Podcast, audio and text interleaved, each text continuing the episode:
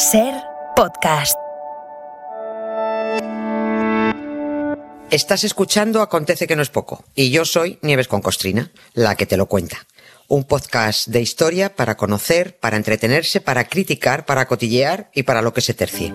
Que disfrutes del episodio.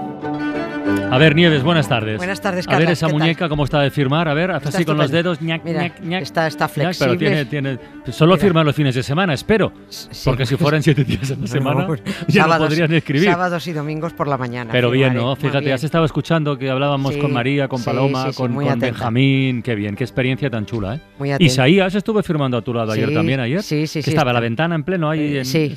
Estamos, somos una secta. La ventana, en la feria del libro. Mira, sectas no sé, pero mira que la religión, perdón, eh, que no quiero, es que alguien no, no se tome mal la conexión, pero da igual. Yo Es sí, que- yo sí, ya, bueno, lo, ya lo conecto yo. Bueno, da igual. Bueno, a lo que iba.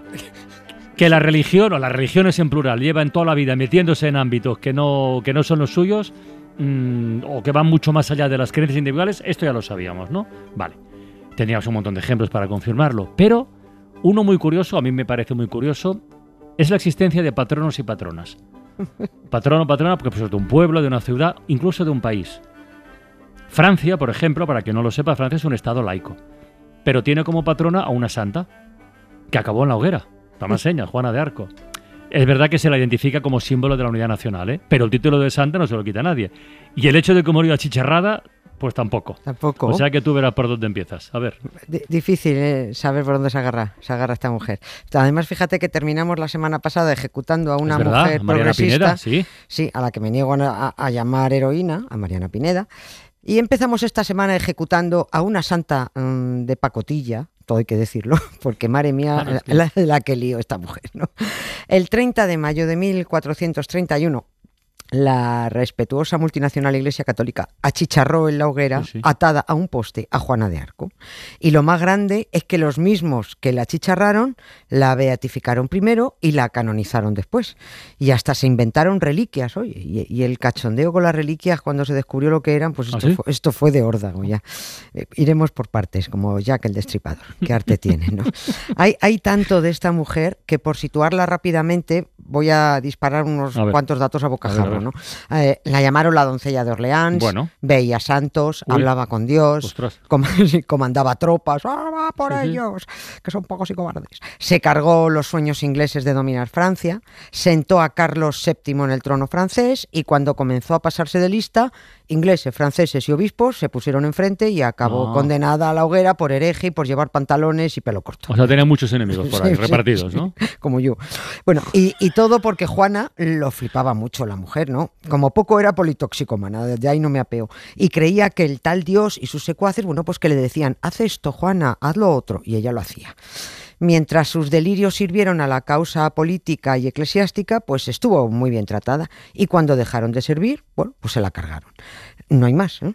Al parecer tenía unas tertulias con Santa Catalina, Santa Margarita y San Miguel, que ríete, tío, tú del ágora de hora 25 y... Calla, que la 25 ya está de fiesta, ¿eh? Sí, está de 50 fiesta. años esta noche en el teatro. Bueno, sí, sí, lo sé. Bueno, pues las tertulias de Juana de Arco con todos los demás, bueno, pues... Eran más que eso. Bueno, bueno, Ah, una cosa, eran, ¡oh! todos flipados. Le decía...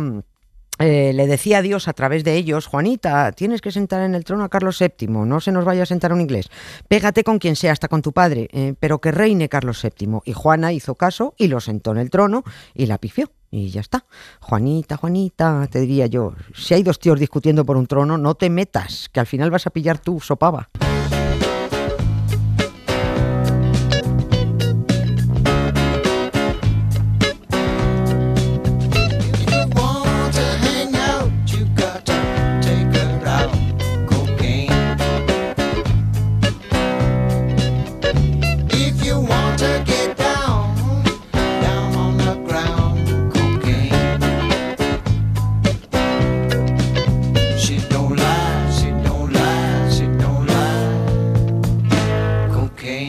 A ver, que he soltado tantos datos, es difícil saber por dónde empezar con esta mujer. Mm, ¿Qué hacemos? ¿Empezamos por la ejecución? ¿Por las tertulias estas de hora 25 con los santos? Por, por saber en qué momento empezó a liarse todo? ¿Por dónde empezamos? Yo, yo creo que vamos a poner primero el contexto político, al porqué de la, de la ejecución y Mm. luego pasamos a la ejecución propiamente dicha, a la cachonda canonización y al cachondeo de las reliquias, ¿no? Que es todo, la verdad es que es todo muy delirante. A ver, es que, eh, que canonizaran a una mujer con pantalones, cuando además Francia tuvo oficialmente prohibido que las mujeres usaran pantalones hasta mediados del siglo XX. ¿Cómo mediados del siglo XX? Hasta mediados del siglo XX estuvo prohibido. Fue una norma que ya en 1972 dijeron, mejor la quitamos porque al fin y al cabo ninguna la cumple. Pero estuvo prohibido. En Grecia también estuvo prohibido hasta el siglo XX que las mujeres usaran, usaran pantalones. ¿no? Bueno, con esto no me puedo entretener ahora. El contexto a esta historieta de Juana de Arco es la famosa guerra de los 100 años. Más ¿eh? de 100 años. Sí, todo el mundo sabe que duró 116, exactamente. ¿no? Más de un siglo estuvieron aguantazos ingleses y franceses por hacerse con el trono de Francia, porque resulta que el rey francés se había muerto sin heredero y ahí aparecieron tres pidiendo el cargo, dos franceses y un inglés, ¿no? Décadas y décadas y más décadas de guerra hasta que apareció Juanita, justo en el momento en el que los ingleses estaban ya a punto de ganar definitivamente la guerra y quedarse con Francia. El aspirante al trono de los Orleans, eh, acogotado y rodeado estaba el hombre, y otro grupo de franceses, los de Borgoña, apoyando a los ingleses porque no tragaban al de Orleans. Y Juanita que se mete en medio y dice, buenas, que tengo 17 añitos, que he hecho voto de castidad y que llevo desde los 13 teniendo animadas charlas con santas y con Dios. Bienvenidos a la nave del misterio. Pero entonces, bueno, al margen del misterio, ¿a, a- a cuál de las dos facciones eh, apoyaba Juana? ¿A los Orleans o a los de Borgoña? A los Orleans. A los Orleans. A los de Orleans, sí. Juana consiguió llegar hasta, hasta el rey, bueno, que aún le estoy llamando rey, pero aún no era rey porque no, no estaba coronado, y se presentó, bueno, pues marcando la tendencia que ya conocemos, ¿no? Pelo a lo garzón, más bien, que llevaba un- más bien un corte a tazón, ¿no? Y pantalón ahí ajustadito. Y le dijo al rey, y esto es textual, ¿eh? Gentil delfín, me llamo Juana la doncella, y el rey de los cielos os dice a través de moi que seréis coronado en Reims como verdadero rey. ¿Mm? Aquí, fin de la cita. Eh, lo mismo te puedo echar un cable, dijo ella, ¿no? Tú mismo. Y es, es muy grande también que nadie dudara de las charlas con las santas, pero dudaran de que fuera doncella. O sea, no se plantearon que se estaba inventando lo de hablar con Dios. Les preocupaba que se inventara que era virgen. Por eso procedieron a, a comprobarlo, ¿no? La examinó además una barcelonesa, Violante de Aragón, que era la suegra del delfín de Orleans, ¿no? Que tampoco yo veo a la suegra comprobando nada, Pues no. la verdad. Supongo que tendría sus asistentes, ¿no?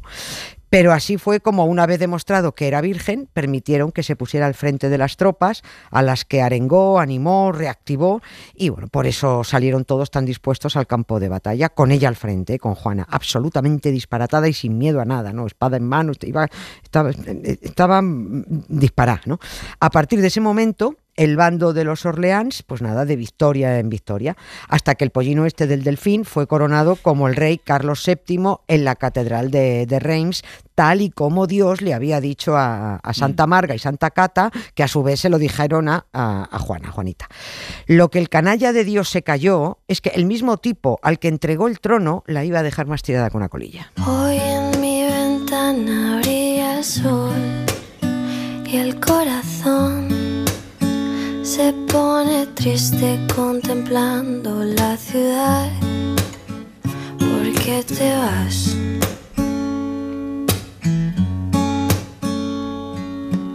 Como cada noche desperté pensando en ti. Y en mi reloj todas las horas vi pasar. ¿Por qué te vas?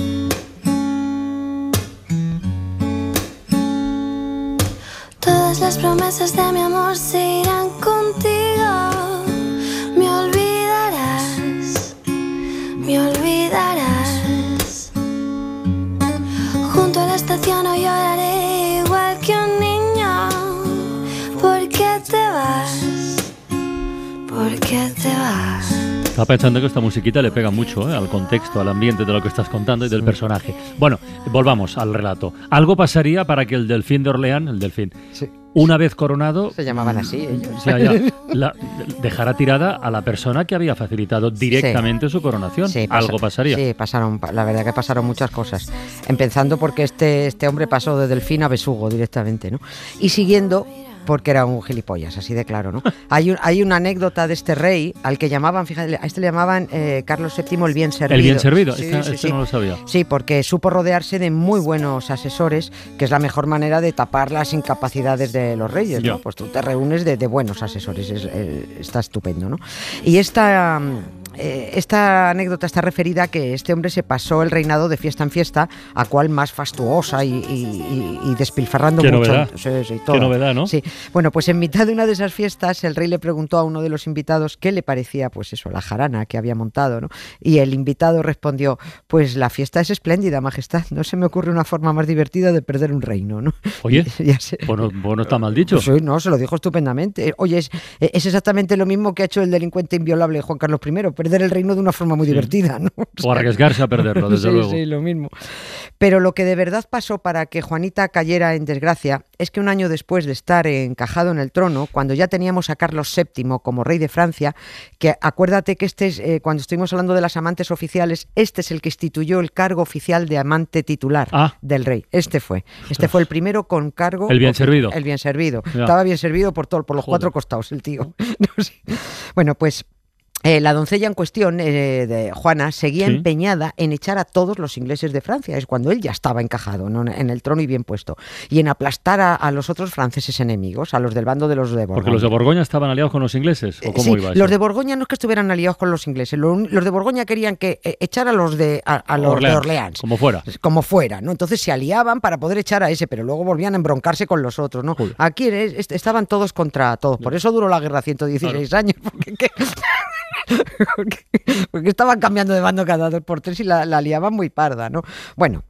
Pues resulta que Carlos VII, que ya había sido coronado rey, ya estaba en otras lides, no quería más bronca, no quería más guerra, ya había pillado trono. Qué ganas de seguir con la bronca, ¿no? Y le dijo a Juana, niña, que lo dejes ya, que, que, que pares, que ya me trae más cuenta negociar. Pero Juana dice, mira, de eso nada, rey. Yo te recuerdo que hablo con Dios y a mí me ha dicho que eche a los ingleses. Y como todavía los ingleses seguían en una zonita de Francia, y yo no voy a parar hasta echarlos. Así que Carlos VII, hasta el gorro ya de Juana de Arco, dejó que la trincaran los borgoñones. ¿eh? Los borgoñones a su vez la entregaron a los ingleses. Los ingleses a su vez lo entregaron, la entregaron a ella a la iglesia, esta sociedad limitada. Y la multinacional la juzgó por hablar con Dios sin permiso. Aquí hay algo que no cuadra, ¿eh? Bueno, o sí que cuadra. Primero, ganan la guerra gracias a lo que le contaba Dios por boca de las santas. Primera parte. Segunda parte, la condenan por hablar con Dios. Claro que no cuadra. Esto no, no. En una mente, en una Ya. mente racional, no, claro que no cuadra, ¿no? Eh, también la juzgó por llevar pantalones. Hombre, no? donde se ha visto una doncella con pelo corto y pantalones, por ¿La favor. juzgaron por eso? Sí, sí, también, también. La, la iglesia declaró a Juana hereje y marimacho. Esto fuera. Dios Pero le dijeron, si a partir de ahora te vistes como una señorita, te dejas de, te dejas unas trenzas y, y te pones una faldita como Dios manda, bueno, pues te perdonamos. Que digo yo que Juana de Arco ya les diré a los obispos y a los cardenales, pero, pero ¿por- ¿por qué vosotros podéis llevar falda y yo no puedo llevar Claro. pantalones? Entonces el colmo, ¿no? Porque sí, y punto pelota le dijeron. Y también te prohibimos hacer otra cosa que solo hacemos nosotros, hablar con Dios. Hasta ahora le venía bien, pero ahora ya no. En un principio mm, Juana aceptó el trato, pero como siguió pues yo que sé, fumando lo que fumara, volvió a tener animadas tertulias con Dios y con unos cuantos santos y volvió a ponerse pantalones y se cortó otra vez las trenzas y esta vez los de las faldas ya la condenaron no por hereje, que había sido lo anterior, sino por relapsa, que es, sí, esto es doblemente más peor. Eh, relapsa es em, reincidir en el pecado por el que ya has hecho penitencia y cometer la misma herejía por la que ya has abjurado. Eso es, eso es eh, ser una relapsa, ¿no? Yo que yo más que relapsa lo hubiera condenado por plasta cansina, la verdad. ¿no? Pero el caso es que eso era gravísimo y por eso fue a la, fue a la hoguera de Joder, cabeza. pobre. Sí. 25 años después de que la iglesia la asesinara, solo 25 años después, la multinacional revisó su caso y dijo que, hombre, hereje, lo que se dice hereje, no era. Y que lo de los pantalones y el pelo al hogar son, pues hombre, que, que tampoco era tan grave, ¿no? Así que la declararon inocente, a buenas horas mangas verdes, ¿no? Y 500 años después ya era santa patrona de Francia, la única santa católica con pantalones. Yo me guardo cómo fue lo de la beatificación, porque te partes. Venga. China we can only and our love become a funeral pyre. Come on, baby, light my fire. Las músicas tienen mala leche, ¿eh? Las músicas tienen mala baba, ¿eh?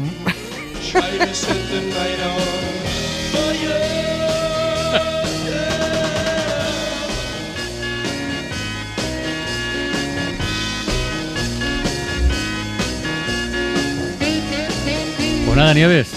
Si tus compromisos literarios no lo impiden, mañana te esperamos aquí otra vez. Por supuesto que sí, eso no lo impide nadie. Venga, un beso. Suscríbete Acontece que no es poco. Todos los episodios y contenidos adicionales en la app de Cadena Ser y en nuestros canales de Apple Podcast, Spotify, iBox, Google Podcast y YouTube. Escúchanos en directo en la Ser de lunes a jueves a las 7 de la tarde. Cadena Ser. La radio.